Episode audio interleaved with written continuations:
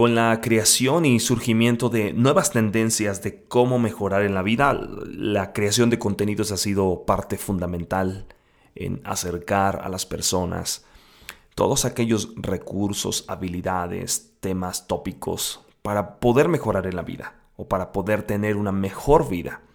Pero por encima de todas esas cosas se encuentra un mensaje que trae esperanza y es el único mensaje que trae esperanza y ese es el mensaje de la gracia.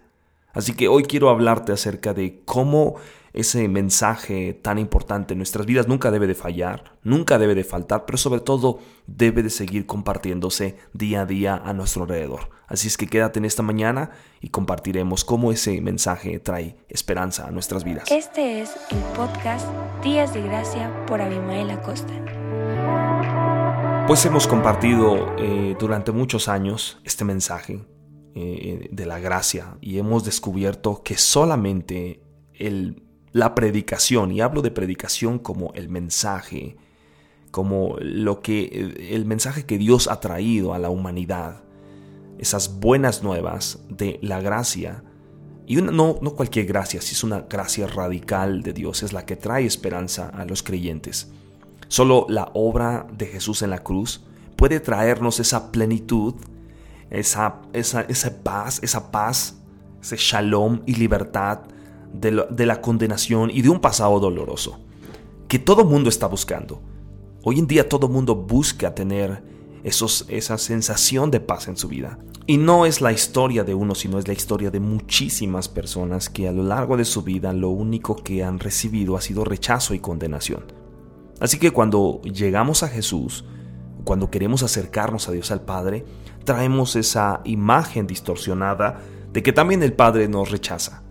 Pero es posible que estemos muy familiarizados con la culpa, la condena, que muchos de nosotros a lo mejor hemos experimentado durante cualquier evento devastador en nuestras vidas, y quizá la, condena también te ha aprisionado como un control asfixiante sobre tu vida, que algunas cosas pueden haber sucedido en el pasado y por eso no podemos liberarnos. Pero yo quiero decirte algo.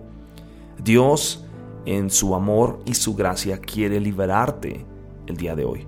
Lo que necesitas saber es que ningún esfuerzo por cumplir la ley de Dios, un esfuerzo por agradar a Dios, un esfuerzo por ganarte el favor y la voluntad de Dios puede traerte la integridad y la restauración que necesitas. Quiero explicarte algo.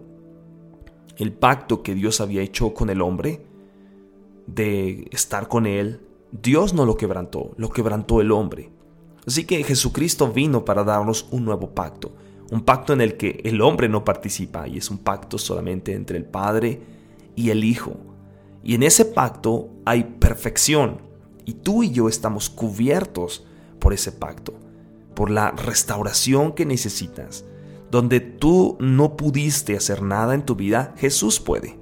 Donde tú no pudiste cumplir la ley, Jesús puede. En el nombre de Jesús Todas esas cosas han sido cumplidas y Él pagó el precio por los pecados de cada uno de nosotros. Hoy tú eres parte eh, de, de poder estar en ese nuevo pacto a través de Jesucristo y a través de nuestro Dios.